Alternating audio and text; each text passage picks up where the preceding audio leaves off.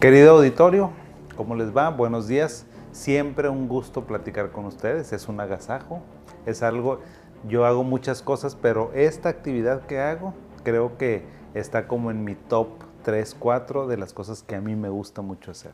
Me gusta investigar, me gusta enseñar, me gusta platicar con la gente.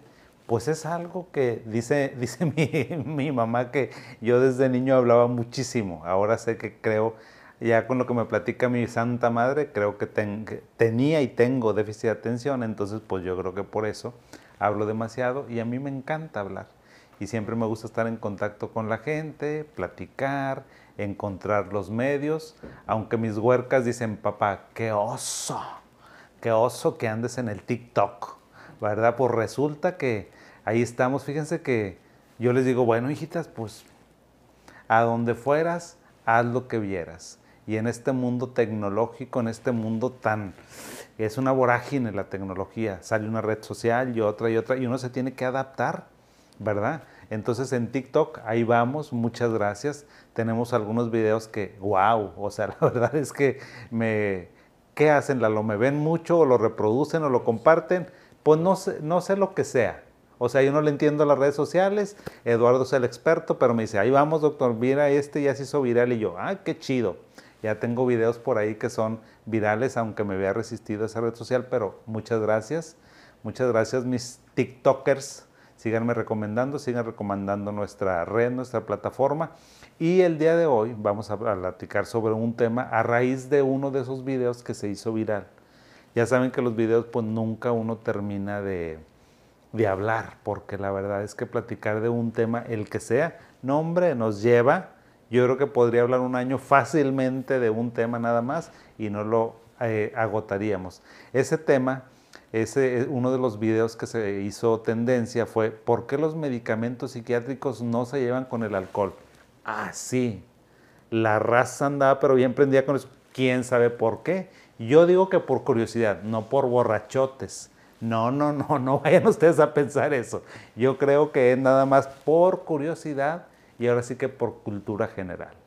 Y en ese sentido, pues hay que seguirle con este tema. Benzodiazepinas y alcohol. Oiga, doctor, ¿qué es eso de las benzodiazepinas? Seguramente han escuchado clonazepam, alprazolam, diazepam, midazolam, ¿qué más? Flunitrazepam, etcétera, etcétera, triazolam. Todos esos medicamentos, las benzodiazepinas, porque antes les dije, los medicamentos psiquiátricos no se llevan con el alcohol. Pero ahora, de esos, de todos los medicamentos, de todo nuestro arsenal terapéutico que tenemos de fármacos, les tengo que decir que estos son los que menos se llevan con el alcohol, esta familia. ¿Y por qué no se llevan? Pues porque tienen muchos efectos. Y los efectos dependen de cada persona, depende de la cantidad y depende de las dosis. O sea, no crean que porque yo les dije la vez pasada, no, hombre, me traían de bajada. Ah, ya sé cómo le voy a hacer. Ah, ya sé que nomás tengo que, entonces nomás tengo que separarlo tantito, doctores.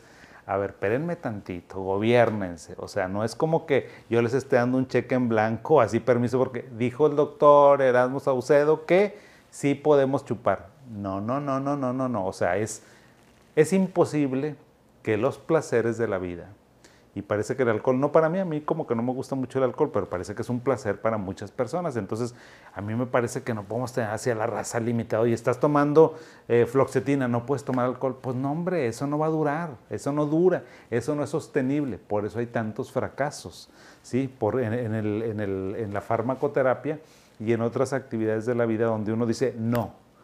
Si te dicen que no, no abras esa puerta, ¿qué haces? Vas y la abres no hagas esto, vas y lo haces. O sea, así somos, así, así se maneja nuestra mente. Entonces, vamos a, hablar un poco sobre esto. ¿Qué efectos si tú me mezclas las benzodiazepinas y me las mezclas con el alcohol? ¿Qué te puede pasar? Pues que a lo mejor cuando andas medio alegre, si me lo mezclas, puede ser que te pongas muy irritable, bastante, bastante irritable, y que te conviertas en mala copa y que te pelees y hagas un escándalo y te saquen de donde estás. Y tú en la inconsciencia total, ni vas a saber por qué. Ahorita te voy a explicar cuál es el mecanismo por el que las personas cuando usan benzodiazepinas con alcohol se pierden. Andan en un blackout, se ponen en una laguna o no sé qué. Ahorita te voy a decir por qué sucede eso, pero esos son los síntomas. Puede ser que te pongas muy irritable, puede ser que a lo mejor te duermas. Dime cuántas historias, cuántas tragedias hemos tenido porque se te pasó el alcohol, te quedaste dormido, te quedaste dormida y ya, este, si bien te va, pues a lo mejor amaneciste, no supiste ni qué pasó, dónde estás, qué onda con tu celular, si traías algo ahí en la carterita, pues resulta que le salieron alitas. O sea, no te acuerdas de muchas cosas porque te puede dar una somnolencia muy importante. ¿Qué te puede suceder también? Pues bueno, te puede pasar cefalea, puedes tener un cansancio y puedes tener muchas dificultades para concentrarse. Esos son algunos de los efectos que se tienen cuando mezclas alcohol con benzodiazepinas. ¿Por qué sucede eso? Porque el efecto se potencia. Y si tú me dices, doctor, ¿por qué se potencia el alcohol con las benzodiazepinas, con el, el clonazepam y con el prazolam. ¿Por qué? Porque los dos van, les dije, la vez pasada les había dicho que los dos actúan exactamente en el mismo sistema cerebral. Si te me tomas una benzodiazepina y te me tomas una cervecita o mil cervecitas, no una, una digo, no, no es nada, ¿verdad? O unos 5, 6, 7 vasos de no sé qué cosas, pues evidentemente que eso va a llegar a tu cerebro y va a competir si estás tomando medicamento y va a llegar y agarra el sistema del GABA. Ese sistema del GABA lo que hace es un sistema inhibidor. Es un sistema que haz de cuenta que cuando tú tomas algo, te sientes muy relajadito, muy relajadito, muy a gusto, tranquilo, en santa paz, no piensas, te mueves menos. ¿Por qué? Porque este es el sistema inhibitorio más importante que tiene el cerebro. ¿Qué significa eso, doctor? Pues que las neuronas se ponen más lentas, ¿verdad?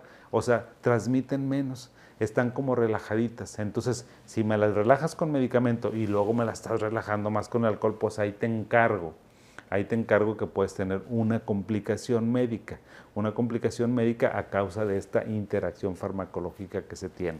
¿Y qué pasa cuando tienes una intoxicación porque mezclaste una cosa con otra? Pues vas a tener pérdida de conciencia, ¿sí? donde no sabes ni qué pasó. ¿Qué pasó el día de ayer, verdad? Pues quién sabe. Pues en el nombre sea de Dios que no haya pasado nada, pero pues, oye, eso te lo traes rumiando y rumiando y rumiando y rumiando. ¿Qué habrá pasado? Y pues la verdad es que el horno no está para bollos. O sea, la situación está media complicada como para que no te cuides tú. Tienes, tenemos pérdida de, de la conciencia. A veces tenemos también movimientos como primitivos, o sea, como cuáles, como succión, o sea, a veces los están, alguien que está muy borracho, fíjense cuando alguien está muy borracho, muy borracha, lo que hace es como que está succionando, succiona. Tiene también algo que se llama signos de Babinski, que son movimientos muy primitivos, movimientos que a lo mejor tendría un bebé o una persona a lo mejor que tiene mucho daño cerebral se ve así. También tenemos espasmos. Fíjense cómo cuando una persona también está intoxicada tiene como espasmos. También puede tener una respiración superficial. Ese es, o sea, de esto te me puedes ir, de esto te me puedes llegar al hospital. Puedes tener una complicación. ¿Por qué? Porque si está tu cerebro súper, súper impregnado de alcohol con benzodiazepinas, pues ¿qué va a pasar? Que tienes a lo mejor una respiración muy superficial no está respirando mucho. ¿Por qué? Pues porque se deprime. Estos medicamentos son depresores del sistema nervioso central.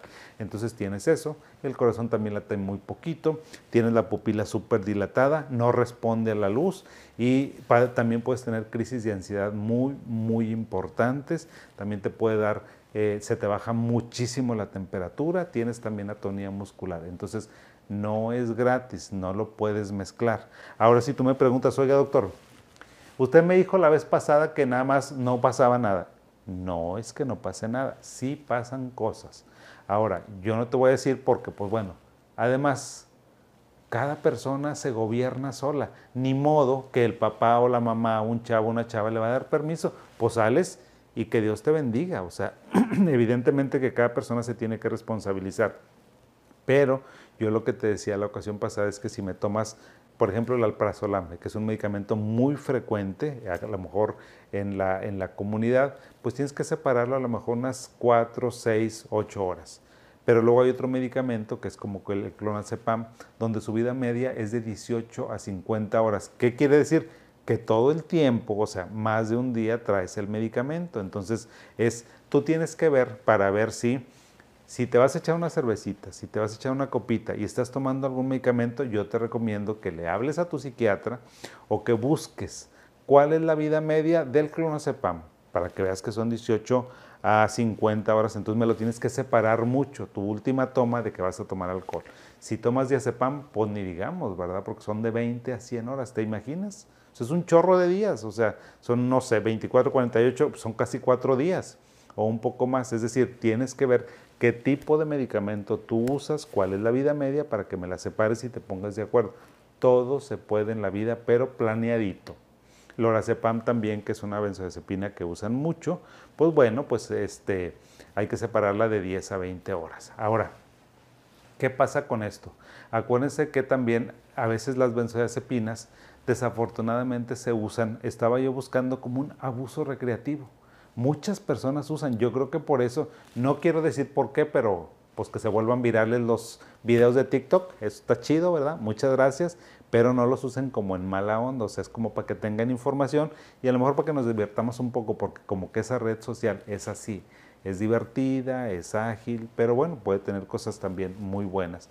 A veces resulta que me mezclan estas benzodiazepinas alguien se las consiguió o las compró y me las usan con otras drogas. Entonces tienen un abuso recreativo. Eso es lo más grave y lo más peligroso que puede haber porque no sabes cómo va a reaccionar tu cuerpo. O sea, se supone que a veces las usan para subirse, para bajarse, para que les dure más el efecto, para que anden más eh, high. No sé qué tipo de cosas están buscando, pero es muy peligroso porque si nunca lo has hecho, mira, la probabilidad de que no te pase nada, pues existe pero la probabilidad de que te pase y que te compliques es enorme, enorme, enorme, enorme, porque depende mucho de tu constitución, de cómo te hidrates, de cómo estés alimentado, de que, si eres un metabolizador rápido, un metabolizador lento para ese medicamento. Entonces es, hay que tener cuidado cuando me lo quieren mezclar con drogas ilegales, no se puede. No me lo mezcles, por favor, aunque a veces te digan, mira, échate esta pastillita y te va a durar más el efecto. No, señor, no, señora. Cuéntese en lo que me das confianza le tengan porque eso te puede poner en mucho riesgo. El consumir sustancias en sí mismo es un riesgo espantoso, pero bueno, pues hay que cuidarnos bastante de que no nos suceda esta situación. ¿Por qué? Porque nos podemos meter muchísimos en problemas. Entonces yo lo que te diría es, oye, tomo medicamentos psiquiátricos, tomo benzodiazepinas, ¿puedo echarme una copita? Porque ya tengo dos meses y ya pues se reúne la racita y resulta que, oye, pues todo el mundo tomando y alegre y si se pone uno pues a puntito, ¿verdad? Y pues ¿qué hago? No, pues échatelas, o sea, sé claro pues la, es, o sea, si te vas a juntar con tus amigos, pues ya no me junto con mis amigos, ¿por qué? Pues porque estoy tomando medicamento y no puedo ir, oye, ya no puedo ir con mis amigas, ya no puedo ir a la copita, ya no puedo ir al restaurante porque no puedo tomar nada. No, sí puedes, o sea, no hay que limitarnos, pero siempre como con conocimiento de cuál es la sustancia que estás tomando, ¿sí? ¿Cuál es la benzodiazepina que estás utilizando? ¿Para qué la estás utilizando? ¿Cuánto dura en tu cuerpo? ¿Cómo la puedes separar o la puedes suspender? Con permiso, sugerencia y supervisión supervisión de tu terapeuta, de tu psiquiatra, no porque yo les dije aquí en TikTok, porque evidentemente que yo le estoy dando información general, ¿sí? O sea que normalmente aplica para todas las personas, pero cada caso es individual, cada caso se tiene particular y se tiene que particularizar. No es lo mismo que a lo mejor yo le dé permiso a un chavo que ya lo conozco perfectamente bien, que ya tiene como dos, tres, cuatro, cinco meses conmigo y ya sé cómo reacciona su cuerpo, cómo estamos metabolizando la benzodiazepina y ya le puedo decir, no es lo mismo cuando alguien se lo acabo de dar y me dice, doctor, ¿y puedo tomar? No puedes tomar. ¿Cuánto tiempo me tengo que esperar, doctor? Pues espérate por lo menos una semana, dos semanas para que tu cuerpo se acostumbre al medicamento, lo metabolice, estés bien y luego hablamos. Al principio no, o sea, si estás empezando a utilizar una benzodiazepina, no puedes tomar las primeras dos, tres semanas. Ya cuando tienes más tiempo y que hay una fiestecita, claro que lo puedes hacer, pero con mucho cuidado y sin que me lo mezcles y que si hagas un uso o abuso recreativo de esas sustancias. Entonces, bueno, pues les dejo esta información para que complementemos un poco más con el tema que teníamos anteriormente, que ustedes vean y háganme todas las preguntas que quieran en particular sobre estos medicamentos porque de ahí surgieron bastantes comentarios, unos eh, muy buenos, unos la verdad es que este, muy genuinos, otros que me daban mucha risa, otros a lo mejor que, eran que se pasaban un poquito. Yo trato, aunque no parezca, trato de ser un señor y un doctor muy serio, ¿verdad? A veces no lo parezco, pero sí trato, entonces cuando me preguntan ciertas cosas o cosas, pues no trato de contestarlas, no las contesto. Así que les pido una disculpa, una dispensa y generalmente contesto de las personas que tienen una duda genuina o que aportan algo a la discusión, porque eso me encanta. Que esa es la idea de estos tipos de videos, de contenidos, de que intercambiemos opiniones. Entonces, pues ya saben, por favor síganos escribiendo, sigan dejando sus mensajes a través de todas las plataformas que tenemos. Si no los contesto yo porque se me va el avión o porque ando con mucho trabajo, a veces Eduardo me dice, doctor, ya tenemos muchos comentarios aquí y no se ha personado y yo lo hago con todo gusto. Gracias por escucharme como siempre, que tengan un bonito día y nos estamos viendo hasta la siguiente. Abrazo y hasta luego.